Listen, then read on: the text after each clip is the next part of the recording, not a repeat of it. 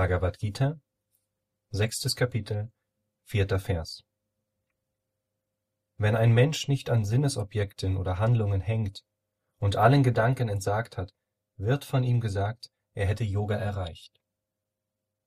Kommentar Swami Shivananda. Yoga Ruda. Wer zum Yoga emporgestiegen ist und in ihm ruht.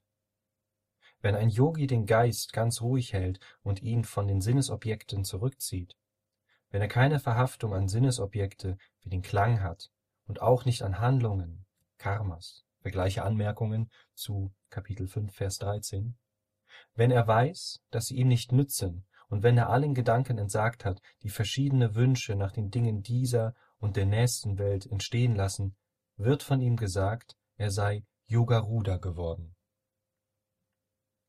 Denke nicht an Sinnesobjekte. Dann sterben die Wünsche von selbst. Wie kannst du dich von den Gedanken an Dinge befreien? Denke an Gott oder an das Selbst. Dann kannst du es vermeiden, an die Dinge zu denken. Dann kannst du dich vom Gedanken an die Sinnesobjekte befreien. Das Aufgeben der Gedanken schließt das Aufgeben aller Wünsche und Handlungen mit ein, denn alle Wünsche entstehen aus Gedanken. Du denkst zuerst, und dann handelst du, strebst um die Gegenstände deines Wunsches nach Vergnügen zu besitzen. Was ein Mensch wünscht, das will er, und was er will, das tut er. Brihadaranyaka Upanishad 445 Der Verzicht auf alle Handlungen folgt notwendigerweise dem Verzicht auf alle Wünsche. O Wunsch, ich weiß, wo deine Wurzeln liegen.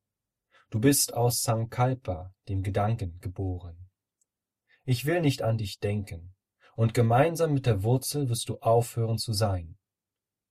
Mahabharata, Santiparva 177, 25 In der Tat entsteht der Wunsch aus Gedanken, Sankalpa, und aus Gedanken entstehen Yajnas. Manusmriti, Kapitel 2, Vers 2